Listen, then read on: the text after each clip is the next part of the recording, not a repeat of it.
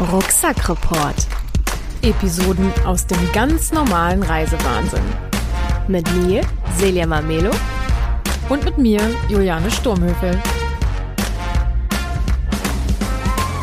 Dass ich jetzt hier sitze und mit euch sprechen kann, grenzt an ein Wunder. Denn ich bin offensichtlich eine gemeingefährliche Saatgutschmugglerin. So hat man mich zumindest am Seattle Flughafen behandelt. Eigentlich war alles in Ordnung. Wir sind zur Passkontrolle und äh, mein Pass wurde angeguckt, mein Auge wurde gescannt, meine Fingerabdrücke wurden gescannt. Dann gab es ein Stirnrunzeln und ein Follow the Officer. dung, dung, dung, Herzschlag auf 12.000. Da mussten wir doch tatsächlich äh, mit ins Hinterzimmer gehen, wo ja man in, auf so eine Wartebank gesetzt wird. Vor einem sind so verschiedene Officers, die an, an Laptops sitzen und die tippen irgendwelche Sachen und die würdigen dich eigentlich keines Blickes, aber sie sitzen so erhöht, dass du dich dann auch noch so ganz klein fühlst. Und ja, dann wirst du da warten gelassen. Und dann kam der Officer zurück und meinte, mein mein Fingerabdruckscan hat ein bisschen länger gedauert, aber es ist alles in Ordnung. Aber ich müsste trotzdem noch mal mitkommen. Man müsste mein Gepäck noch mal checken.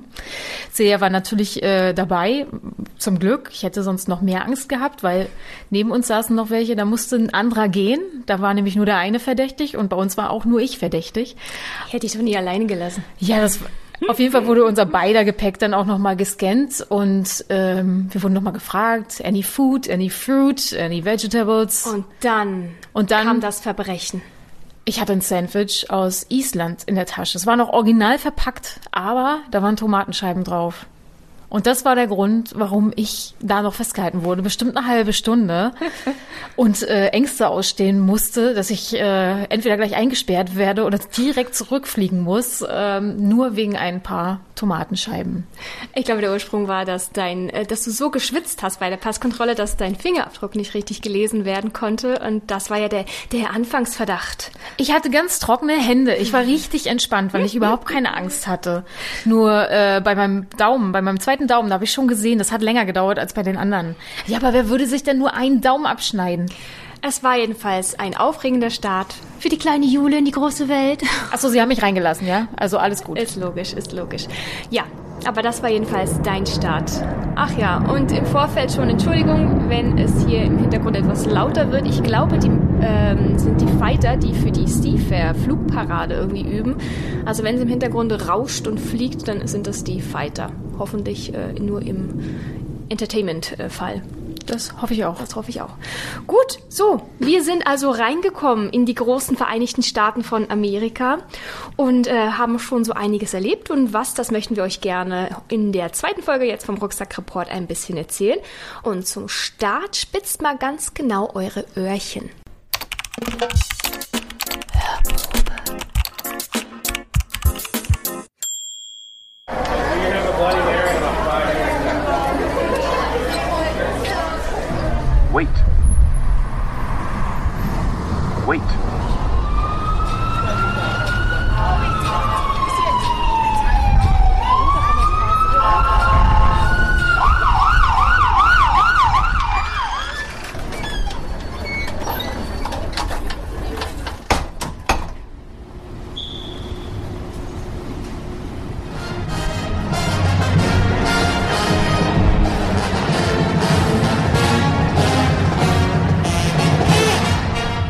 War Seattle.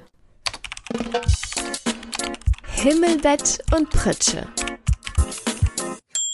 Wie ihr merkt, Seattle ist eine lebendige, schon auch eher laute Stadt. Davon haben wir aber bei der Ankunft ähm, noch nicht so viel mitbekommen, beziehungsweise wir waren einfach viel zu müde, um irgendwie das alles aufsaugen zu können. Unser Tag war ja schon sehr, sehr lange, der Reisetag. Umso happier, glücklicher waren wir, als wir dann im Hostel angekommen sind, eingecheckt haben. Es hat noch eine Weile gedauert, aber dann waren wir endlich da. Wir wurden auch noch begrüßt von unseren Zimmernachbarn. Das waren so ein Pärchen aus Kalifornien und die hätten uns auch gleich noch zum Abendessen eingeladen. Aber wir waren wirklich so, so müde. Wir wollten eigentlich nur noch kurz was zu essen grabben, weil ja das Sandwich von Jule weg war, was ja nicht unser Abendessen hätte sein sollen. Die Schweine. Und ähm, haben dann aber nichts mehr gefunden und sind dann einfach nur noch müde ins Bett gefallen. Das Bett ist tatsächlich ganz äh, interessant, das kannte ich vorher so noch nicht und ich war doch in vielen Hostels schon. Und zwar, das ist ein normales Stockbett, wie man es aus dem Hostel zwar kennt, aber auf äh, ähm, Doppelbettgröße. Das kannte ich noch nicht. Also war das so ein äh, Doppelbett mit einem Queen Size, nennt man das hier. Ich glaube, es ist 1,40 breit. Und da haben wir dann oben im Doppelbett geschlafen. Oben ist im, im Hostel ist oben immer so ein bisschen die schlechtere Wahl. Die Treppe des Todes. Ich bin froh, dass ich noch lebe. Ich musste da bestimmt 20 Mal rauf und runter und das war mordsgefährlich. Ach, Warum sie uns alten Damen auch da oben schlafen lassen. Naja, gut. Aber da waren so viele junge Leute. Das ist, glaube ich, bei der Planung nicht, äh, bei der Buchung nicht äh, berücksichtigt worden. Jedenfalls ist, äh, kleiner Tipp vielleicht noch, oben ist immer so ein bisschen die schlechtere Wahl, weil man ja dann immer unten seine Sachen umspinnt hat und wenn man irgendwie was rausholen muss oder so, da muss man immer runterkraxeln, sich alles rausholen oder aber man legt sich im Vorfeld schon alles ins Bett, aber dann hat man halt oben äh, schon alles ein bisschen zugebaut, dementsprechend weniger Schlafplatz und äh, ja, es ist ein bisschen eine Gewühle. Deswegen, naja, es ist wie es ist. Wir haben dann oben unser großes Bett gehabt und weil wir so müde waren, sind wir auch ziemlich schnell eingeschlafen. Zum Glück muss man an der Stelle sagen, weil die, die nächsten Nächte waren wir dann nicht ganz so müde. Der Chatlag hat gar nicht so geknallt. Aber da war das Einschlafen dann vor allem für dich ein bisschen schwieriger, ne? Es war schwierig, ja, aber nicht, weil das Bett unbequem war. Das war tatsächlich total in Ordnung. Äh, auch, dass die zehn Mann auf zwölf Quadratmeter quetschen, war nicht so schlimm. Was richtig, richtig schlimm war, war das Bett neben uns. Ich meine, es ist natürlich alles abgetrennt durch äh, Vorhänge, aber man hört ja alles. Und die hatten einen Ventilator, wie jedes Bett. Aber dieser Ventilator hat ungefähr den Sound gemacht eines LKWs, der die ganze Nacht an deinem Ohr vorbeifährt. Und sie haben ihn wirklich angelassen. Die ganze Nacht. Ich als alter People-Pleaser hätte mich nicht getraut, diesen Ventilator in einem Zimmer mit zehn Leuten anzumachen. Hätte ich einfach nicht gemacht. Tja. Ja, aber so mussten wir das erdulden. Oropax hatte ich zum Glück mit, aber du hast es trotzdem gehört. Das stimmt. Aber ich fand es auch nett. Also man konnte auch an der Rezeption unten gab es auch noch für Leute mit äh, Light Sleep, äh, vielleicht einen Schlaf, konnte man äh, Earplugs holen. Hab ich mir dann noch welche geholt und dann ja, es war okay. Ich würde sagen, insgesamt war das Hostel weder äh, in der oberen Kategorie noch in der ganz unteren Kategorie, sondern es war so ein guter Mittelstart. Und das heißt also, wir können uns auf unserer Reise sowohl steigern als vielleicht auch noch ein bisschen mehr ähm, noch verschlechtern. Genau. Ja, so viel zum äh, zu na Pritsche würde ich nicht sagen, aber mh, mm, ein mittelmäßiger Schlafstart. Ganz im Kontrast zu dem, wo wir jetzt ja gerade sind.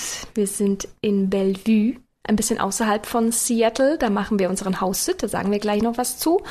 Und hier dürfen wir im Bett der Hausbesitzerin schlafen und das ist so weich und so flauschig.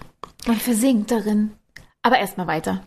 Ich würde auch sagen, so, die Bettgeschichten äh, haben wir damit abgegrast. Spaziergang auf dem Tellerrand. Ja, ganz überraschenderweise hat unser Hostel auch Frühstück ähm, angeboten, was wir sehr schön fanden. Und da haben wir standesgemäß ein ganz klassisch amerikanisches Frühstück bekommen. Es gab nämlich Peanut Butter Jelly Toast und natürlich Cornflakes. Äh, so zuckersüß, dass meine Zähne beim ersten Bissen sehr wehtaten und sich dann aber ganz schnell daran gewöhnt haben und wahrscheinlich nie wieder, ja, plain Cornflakes essen können. Ich hatte zum ersten Mal diese Fruit Loops, diese bunten Ringe und die sind wirklich sehr, sehr süß. Also mein Gaumen ist nicht daran gewöhnt und ich will ihn eigentlich auch nicht daran gewöhnen. Aber es war mal ganz nett, so ein bisschen was auszuprobieren. Ähm, das war eine Erfahrung auf jeden Fall. Ja, ansonsten essenstechnisch ähm, haben wir uns so ein bisschen durchgemogelt. Ähm, Warum, sagen wir gleich noch. Aber wir haben dann auf Empfehlung eines Guides ähm, noch eine Spezialität ausprobiert, die da in der Nähe ist, und zwar was Asiatisches. Es nannte sich, äh, oder es nennt sich Humbo. So hieß es zumindest.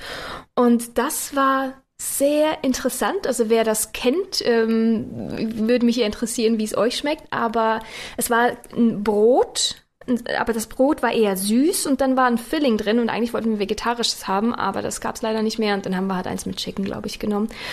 Und also süßes Brot und innen drin so Chicken mit mit äh, Zwiebeln in einer Soße, aber so sauer irgendwie. Also es hat mich ganz, ganz verwirrt. Mein Mund kam gar nicht drauf klar. Es war wirklich ein, ein süßes Brötchen, wie, äh, ja, wie so ein Kuchenbrötchen, Rosinenbrötchen so vom Teig und dann da drin aber halt Fleisch und Gewürze und echt schräg.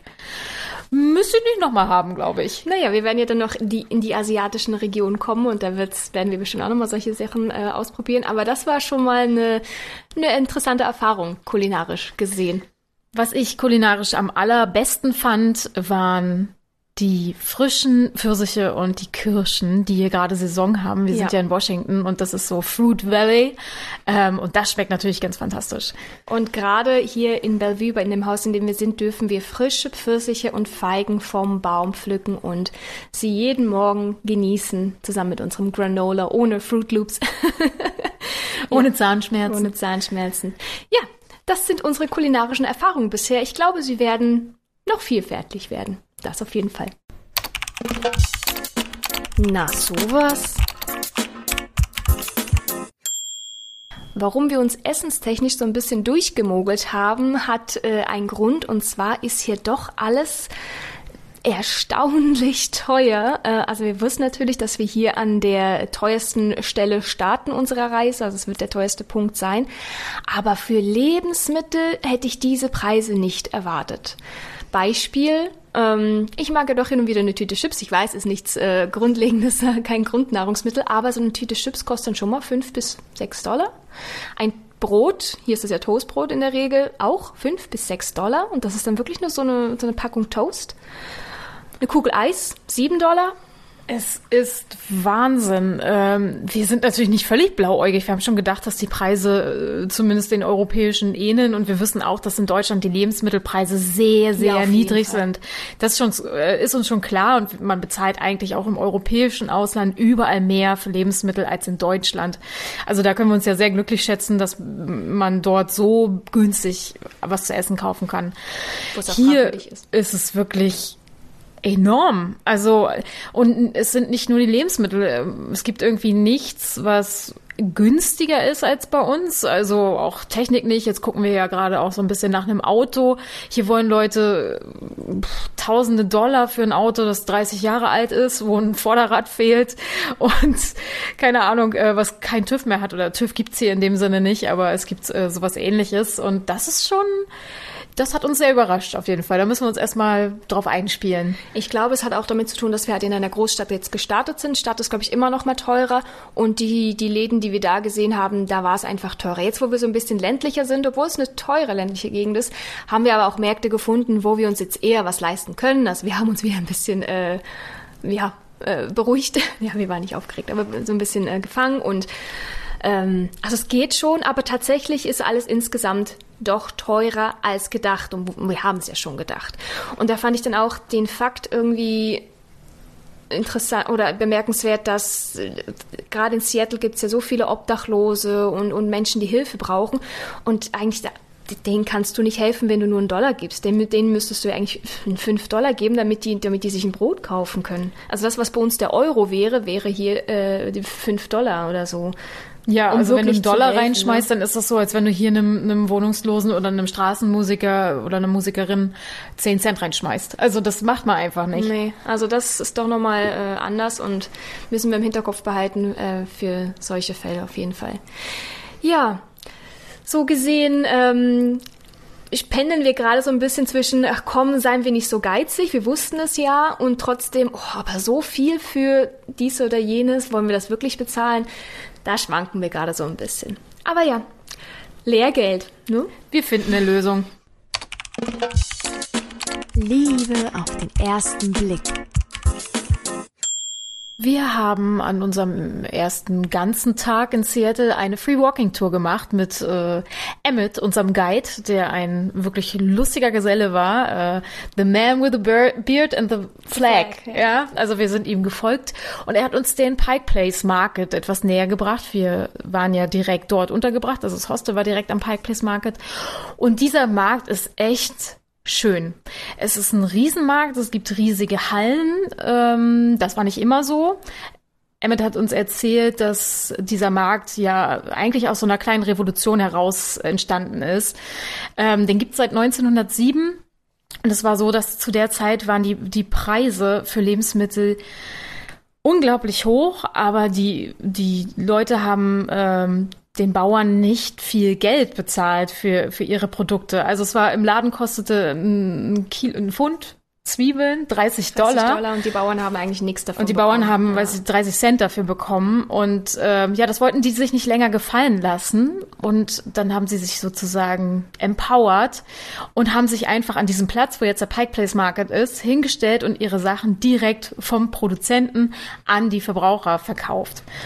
Ja, und so ist es bis heute. Also das ist das Motto dieses Marktes. Äh, Meet the Producer. ne? Also direkt von der Farm sozusagen an die, an die KonsumentInnen. Und ähm, ja, es ist tatsächlich so, dass da angeboten wird von Obst, Gemüse, äh, wirklich lokale Farms, aber auch Blumen, wunderschöne Blumen, ähm, Kunsthandwerk, verschiedene Sachen, ähm, Fisch, Fleisch, Käse, alles gibt's da. Und das Schöne ist, du kannst wirklich, also Emmett hat auch erzählt, das sind äh, schon mittlerweile Enkel äh, der ersten Generation mit dabei. Also da hatten die Großeltern hatten den ersten Stand damals irgendwie oder die Urgroßeltern und jetzt ist das in dritter, vierter Generation so. Und da kennt er tatsächlich auch welche und das, das weiß nicht, ob das stimmt, aber das klingt natürlich sehr nett. So und vor allem, dass du dann eben mit den Leuten ins Gespräch kommen kannst, genau weißt, woher die Dinge sind. Ich glaube, das ist auch etwas, was man in Deutschland ja auch eigentlich sehr schätzt. Ne? Also diese Wochenmärkte, wo man dann erfahren kann, von wo, woher das Gemüse ist zum Beispiel. Ne? Das ist wirklich cool. Und ähm, was Emmett auch erzählt hat und was wir jetzt auch merken konnten, weil wir waren in den vier Tagen jeden Tag auf dem Markt und der Markt ist jeden Tag ein anderer. voll. Und das ist total spannend. Selbst zu den verschiedenen Tageszeiten ist es anders. Wenn du morgens hingehst, dann stehen die Blumen noch, aber wenn du nachmittags hingehst, dann gibt's mehr Streetfood. Also das ist wirklich total spannend. Ähm, und was wir hier auch finden auf dem Park Place Market ist der erste Starbucks. So die Erzählung. Aber Emmett hat uns anvertraut, dass das eigentlich gar nicht stimmt, dass der erste Starbucks ein paar Meter weiter vorne war. Das Gelände gehört eigentlich nicht zum Market. Aber Starbucks ist der einzige Laden, der sich innerhalb des Markets dann noch mal einen Laden mieten durfte, obwohl er schon eine andere Filiale hatte. Es ist nämlich so, du darf, dein erster Laden muss auf dem Market sein. Du darfst da keinen Laden eröffnen, wenn du schon eine Kette hast. Also es würde niemals einen McDonald's im Pike Place Market geben. Und das finde ich mega charmant als Konzept. Voll, auf jeden Fall, ja. Und vor diesem äh, ersten Starbucks, ähm, der ist ja eigentlich aus den 70ern, ne? Da steht jeden Tag eine Schlange an von Menschen, die da reingehen wollen, weil da kriegst du deinen Kaffee, dein To-Go-Kaffee, noch mit diesem echten, äh, mit diesem, nicht echten, aber, ähm, sag man, Original, äh, das Original-Logo, nicht die, die grüne Sirene, die man jetzt so kennt, sondern sie sah früher noch ein bisschen gruseliger eigentlich aus. Und da kriegst du deinen Kaffeebecher mit und kannst ein Selfie machen und, und, und. Und ähm, ja, es ist interessant zu sehen, wie viele Leute sich da Stunden anstellen, um diesen Kaffee, äh, Kaffee zu bekommen. Ansonsten, Starbucks gibt's ja an jeder Ecke. Also wenn es wirklich nur um den Kaffee ginge, dann kriegst du ihn viel schneller, m, auch dicht nebenan. Ne? Ja, also der Pike Place Market, der ist wirklich wunderschön. Wir waren, wie gesagt, jeden Tag da und haben da auch äh, Essen bekommen. Wir haben da einen schönen, ähm, ähm, sagt man jetzt das, Magier-Shop gefunden, sauberer Shop, Buchläden, also Gebrauchläden, wunderschön. Ach ja, und da wäre dann auch noch mein, meine zweite Liebe auf den ersten Blick Ort, äh, nicht nur der Pike Place Market, sondern jetzt bin ich gerade noch drauf gekommen, ähm, die Seattle Public Library ist wunder, wunderschön. Ein, ähm, was war jetzt ein krasser Themawechsel, ne? Trotzdem. Die Library ist ein zehn Stockwerke hohes, äh, architektonisches, cooles Gebäude. Es sieht so ein bisschen würfelig aus mit äh, so schrägen Scheiben und so toll. Die Atmosphäre ist so toll. Die hat wir übrigens auch gehört bei der Hörprobe. Das war diese ganz leise Stelle. Der Market war natürlich auch dabei. Natürlich. Und ähm, ja, also wirklich sehr, sehr schön. Es ist ein bisschen mein Ziel, in jeder größeren Stadt, in der wir sind, in die Public Libraries zu gehen, weil die wirklich eine gute Anlaufstelle sind, um erstens mal ein bisschen äh, Ruhe zu bekommen, vielleicht auch klimatisierte Räume, wenn man das möchte. Und was ich wirklich auch sehr schätze oder gut finde, ist, die sind wirklich täglich geöffnet. Klar, abends haben die dann zu, aber ansonsten sind die jeden Tag offen und sie bieten halt wirklich Platz, ähm, Computerarbeitsplätze for free und, und auch sonstige Chill- oder einfach Sitzplätze for free. Und das nutzen natürlich gerade auch viele Menschen, die kein, äh, kein Dach über dem Kopf haben, um sich da mal ein bisschen zu erholen, um sich mal hinzusetzen. Ähm, vielleicht auch zu schlafen oder halt einfach auch äh, mal im Internet irgendwas zu recherchieren oder in Kontakt zu bleiben. Also wir haben gesehen, das wird rege genutzt, gerade von Menschen, wo man wo man offensichtlich sieht, dass die das sonst äh, nicht nutzen könnten an irgendeiner Stelle. Also das finde ich wirklich eine sehr, sehr gut. Deswegen äh, go, go for it weiterhin. Ja, ich glaube, das waren so die zwei Orte, die mir in Seattle an, am besten gefallen haben. Übrigens, zu all den Dingen, zu denen wir was erzählen, findet ihr auch die Bilder auf Instagram. Manche habt ihr ja bestimmt schon gesehen in den Stories, wenn ihr die guckt. Ansonsten haben wir vor, zu jeder Folge auch so ein paar Slides zu machen. Dann könnt ihr einmal durchgucken, äh, worüber wir denn alles erzählt haben und wie das genau aussieht. Dann habt ihr das noch ein bisschen besser im Blick. Ew. Eine besonders widerliche Touristenattraktion ist die Seattle Gum Wall, die direkt neben dem Pike Place Market eigentlich ist. Es ist ein Gang, so eine Unterführung. So eine Unterführung, ähm, voll geklatscht mit Kaugummis. Also wirklich bis drei, vier Meter hoch. An allen Seiten, so wie ein Tunnel. Es sieht bunt aus. Wenn es wärmer wird, fangen die Dinger an, von der Wand zu tropfen. Es ist absolut so widerlich. Leute stellen sich da rein und machen Selfies. Ist total spannend. Ähm, Emmett hat erzählt, dass er letztens eine Tour gemacht hat und da war da eine Braut, die ihre Brautfotos in an der Comwalk gemacht Da willst du dein, dein Kleid nicht auf dem Boden schleifen lassen. Er hat auch erzählt, dass wenn es richtig heiß ist, die Leute da zum Teil stecken bleiben, weil der Boden ist natürlich auch voll mit Kaugummi. Okay. Und wenn das richtig warm wird, mh. Hm. wie es dazu kam, dass all diese Kaugummis da kleben, weißt du es noch? Ja, da war in dieser Straße war ein Comedy Club und ähm, ich weiß gar ich weiß nicht mehr, welchem Zeitraum das 90er. war. In den 90ern. Jedenfalls war da ein Comedy Club und immer wenn man rein wollte, war aber nicht erlaubt, irgendwas mitzunehmen, also keine Kaugummis oder so. Und deswegen haben die Leute, die durften nicht mit ihrem Kaugummi rein. Warum auch immer weil sie die nicht auf die Comedians schmeißen sollten oder so oder sonst irgendwo hinkleben. Und die Leute haben dann angefangen, vor dem Eingang die Kaugummis einfach an die Wand zu drücken, damit sie dann halt reingehen konnten und dementsprechend kein Kaugummi mehr hatten. Und das war dann so gängiges Ding, dass man das gemacht hat vor dem Eintritt. Und irgendwann war dann die Wand so voller Gums, dass man auch an, dass auch Leute das irgendwie lustig fanden, die dann vorbeigegangen sind und gerade ihren Kaugummi loswerden wollten. Und so hat sich das vermehrt, dass eigentlich nur an der einen Stelle die Kaugummis waren und dann aus dieser einen Stelle direkt neben der Tür des Comedy Clubs wurde dieser Gang, diese ganze Wall sehr bunt. Ich will mir gar nicht vorstellen, wie das bakteriell irgendwie äh, wirkt oder so. Ich weiß gar nicht, wie es während der Pandemie war. Emmett hatte nur noch erzählt, dass Seattle das, also es wird regelmäßig sauber gemacht. Also die Kaugummis, die wir da gesehen haben, die auch auf den Fotos auf Instagram sehen könnt, die sind ein halbes Jahr alt oder so, ja. Also das ist jetzt nicht von vor 30 Jahren. Jedes Jahr wird das äh, mit, mit, mit Druck weggewaschen. Seattle hatte es auch mal probiert, alles komplett abzukärchern und dann in so einem Rahmen nur ein paar Kaugummis zu lassen, so als Denkmal, ähm, hat natürlich nicht funktioniert. Der Rahmen war sofort zugeklebt, alles drumherum auch. Also jedes Jahr wird das sauber gemacht und wenn ihr euch die Fotos anguckt, dann muss man sich mal vorstellen, wie schnell das gehen muss, wie viele Leute da Kaugummi kauen müssen, dass das innerhalb von einem halben Jahr wieder so aussieht. Aber allein als wir da waren, habe ich auch gesehen, wir sind da langgelaufen und da war so ein, ein junge, junge Teenagerinnen zwei, die haben dann sich, sich gefilmt, wie sie ihren knallroten Kaugummi dann da hingeklebt haben. Also es ist halt vielleicht ist es auch durchs Internet so ein Trend geworden. Kann natürlich auch sein. In jedem Fall. Naja, wir haben äh, es ohne äh, Infektion, glaube ich, überstanden. Klischee AD. Jein. Also gerade wenn man in Europa groß geworden ist, dann hat man doch äh, sein Amerika-Bild so ein bisschen durch, durch Film und Fernsehen. Und gerade so als Kind der 90er, wenn man diese Teenie-Filme geguckt hat, Highschool und so weiter, dann äh, gibt's da immer diese äh, diese Queens, äh, Prom und auch sonst oder die Cheerleader. Cheerleading und so weiter. Und genau sowas durften wir auch noch mal sehen bei der äh, Seafair Torchlight Parade. Das ist irgendwie so eine Parade, die durch äh, Alaskan Airlines ist glaube ich, ohne Werbung jetzt hier.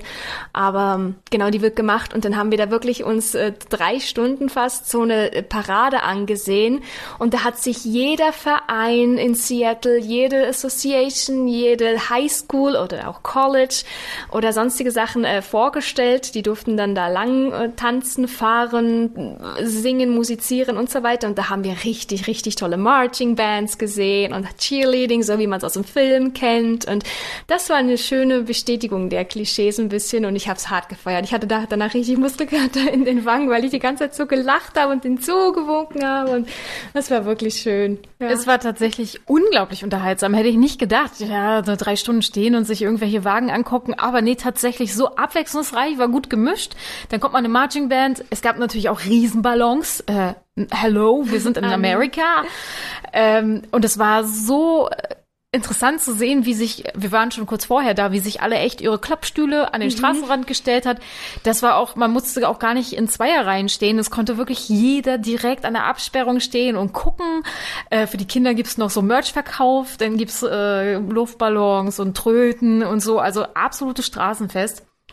Richtig cool. Also ich finde es voll in Ordnung, dass dieses Klischee bestätigt worden ist. Die Amis feiern sich gern selbst und es wird groß und pompös gefeiert, aber das war unglaublich unterhaltsam. Ich fand's witzig. Also wir haben mich dann hinterher schon gescherzt und dann kam es tatsächlich auch noch. Da kam irgendwie Miss Pfirsich und dann haben wir gedacht, ach komm, Miss Apfel kommt doch bestimmt auch gleich. Und dann kam wirklich Miss Apple Blossom.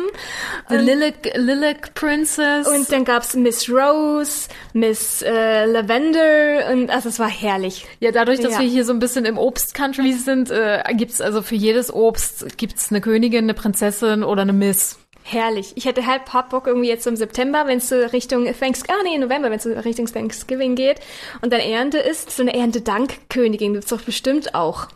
Ich Ganz nehme Thailand so eine, so eine Darfst du das als Nicht-Citizen? Wahrscheinlich nicht. Hm, das schade. müsste ich ja nächstes Jahr dann kommen und auf der Parade winken. Jedenfalls sehr schön, äh, dass wir das mal in echt sehen konnten, so wie man es aus dem Fernsehen kennt. Es hat richtig, richtig Spaß gemacht. Ja. Nice to meet you. Wir sind sehr froh, Joni und Biscuit kennengelernt zu haben.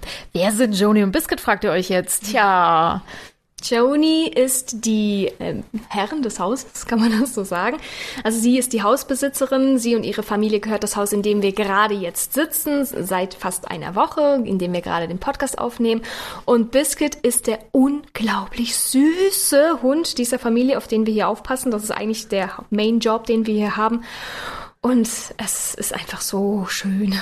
Das sind so unglaublich nette Leute, das ja. könnt ihr euch nicht vorstellen. Wir dürfen hier alles benutzen, wir dürfen sogar das Auto benutzen, wir dürfen im Garten alles pflücken, wir dürfen alles essen, was im Kühlschrank ist. Es ist ein Wahnsinn. Also wir leben hier wirklich, als wäre das unser Haus und es ist auch so ein unglaublich schönes Haus. Davon stellen wir, glaube ich, keine Bilder auf Insta, einfach zum Schutz der Privatsphäre, aber es ist wirklich sehr, sehr schön hier. Und Joni haben wir, also man hätte es auch über Zoom machen können, aber wir haben uns entschieden, dass wir einmal kurz herfahren, einfach auch um den Hund schon mal ein bisschen kennenzulernen und also wir haben Joni auch in echt kennengelernt und so eine nette Frau, die ist äh, 50 geworden und ist jetzt ähm, im Ruhestand, hat sich entschieden, in den Ruhestand zu gehen, weil sie sehr, sehr lange äh, bei verschiedenen Tech-Unternehmen gearbeitet hat. Also sie kann sich das halt auch leisten und aber sie reist sehr gerne und hat hier ihren Garten. Jule ist hier so happy, glaube ich, mit dem Garten. Voll, also, es ist der schönste, es ist so ein richtig schöner kleiner Cottage-Garten, herrlich. Und jeder weiß, wie sehr du gelitten hast, als du unseren Garten aufgeben musstest. Hier hast du nochmal die Möglichkeit oder konntest du dich eine Woche lang um einen wirklich wunderschönen Garten kümmern. Ja. Ja, und wie wir zu unserem schönen Suburban Lifestyle zumindest für eine Woche gekommen sind, verraten wir euch jetzt. Der Rucksackreport Service-Tipp. Wir haben es schon gesagt, das, was wir hier machen, nennt sich House-Sitting, also auf ein Haus aufpassen, beziehungsweise auch Pet-Sitting, dann je nachdem auch auf ein Haustier aufpassen. Und da gibt's äh, ganz viele verschiedene Webseiten, da müssen wir jetzt, glaube ich, keine äh, spezifischen nennen. Das könnt ihr ja googeln, wenn ihr, wenn ihr daran interessiert seid.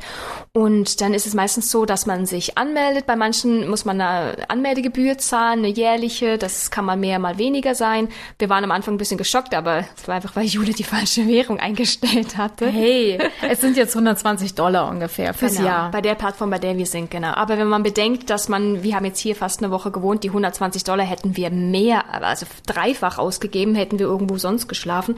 Also von daher preislich rentiert sich das auf jeden Fall. Und das funktioniert dann so, dass du dich, ähm, dass du angeben kannst, wo du bist und für welchen Zeitraum du etwas suchst. Und dann wird eine Such Suchmaske erstellt und dann ploppen dann Suchergebnisse auf, zwar von Menschen, die ähm, für den Zeitraum genau jemanden suchen, der auf ihr Haus aufpasst, auf ihr Haustier oder was auch immer. Dann wirst du eine kurze, kurze Beschreibung des Hauses gegeben und der Haustiere, was die Aufgaben wären und so weiter. Und wenn das für dich passt, so ein bisschen, dann kannst du dich bewerben. Also man macht, schreibt dann so eine Application und da schreibt man dann, hey, ich bin der und der und äh, ich würde mich sehr gerne um dein Tier kümmern und so weiter. Im Vorfeld hast du aber natürlich schon ein eigenes Profil erstellt und je besser du das, je besser du dich da verkaufst oder je, je, je attraktiver das irgendwie ist, umso eher kriegst du natürlich dann wahrscheinlich auch die Sitz. Wir waren da einfach ehrlich, haben gesagt, ja, wir haben schon auf Tiere aufgepasst, wir haben aber selber keine äh, gehabt und ähm, sind jetzt unterwegs und gucken einfach. Und ja, wir hatten Glück. Also es war jetzt unsere zweite Bewerbung hier bei Joni und äh, hat geklappt. Das war wirklich sehr, sehr cool. Also hätte ich nicht gedacht, dass das so schnell geht. Ja, es ist eine wirklich tolle Möglichkeit, auch mal so ein bisschen, naja, in die Kultur weiter reinzugucken. Ich meine, wir wohnen jetzt hier in den Suburbs, da hätten wir uns nie hin verirrt sonst.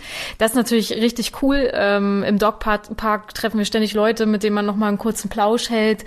Ähm, das ist schon ganz anders, als wenn man im Hostel ist. Klar trifft man da auch Leute, aber meistens ja auch nur Menschen, die da fremd sind. So bist du hier wirklich mit den Locals im, im Gespräch. Ähm, eine mega gute Möglichkeit. Und ja, der Komfort ist einfach ja viel größer als in einem Hostel. Auf jeden Fall. Und dann gibt's natürlich verschiedene. Also bei manchen darfst du nicht ganz so viel. Wir dürfen hier ja unglaublich viel. Jul Jula hat schon gesagt. Ähm, also es ist auch immer ein bisschen unterschiedlich, aber es ist wirklich der Vorteil ist, dass du in Gegenden kommst, in denen du vielleicht nicht wärst, ein bisschen Einblick hast und äh, natürlich auch ein bisschen die Unterkunft sparst und wir haben ja hier die wunderbare Aufgabe, auf diesen kleinen Hund aufzupassen und ich, oh, Der ist Zucker. der ist so süß. Es wird mir so, so schwer fallen, äh, hier wieder zu gehen. Also, Ja, also wenn ihr das mal machen wollt, äh, man kann das, es gibt auch Sits in Deutschland. Ich habe schon mal reingeguckt. Ähm, Würde ich euch empfehlen, probiert das unbedingt mal aus. Das ist einfach auch eine andere Art, Urlaub zu machen. Mal was Neues. man hat, man hat ja eine Aufgabe, also es ist schon auch eine Aufgabe, die man hat. ne? Es ist schon auch ein, ein Job, würde ich jetzt nicht sagen, aber zum Beispiel gerade so ein Hund hat ja doch ein bisschen mehr Ansprüche als vielleicht Ja, ja. eine Katze, je nachdem. Und ähm, also man hat schon auch was zu tun, aber man hat trotzdem auch noch genug Zeit. Also für uns war es jetzt vor allem auch gut, weil wir erstmal ankommen mussten, uns ein bisschen neu organisieren mussten. Nicht, dass das sonderlich gut geklappt hätte, aber wir, das war der Plan. Und äh, also dafür war es wirklich, wirklich gut. Ja, können wir also nur empfehlen. House-Sitting. Nächster Halt. Bötschki. Appelgriebsch?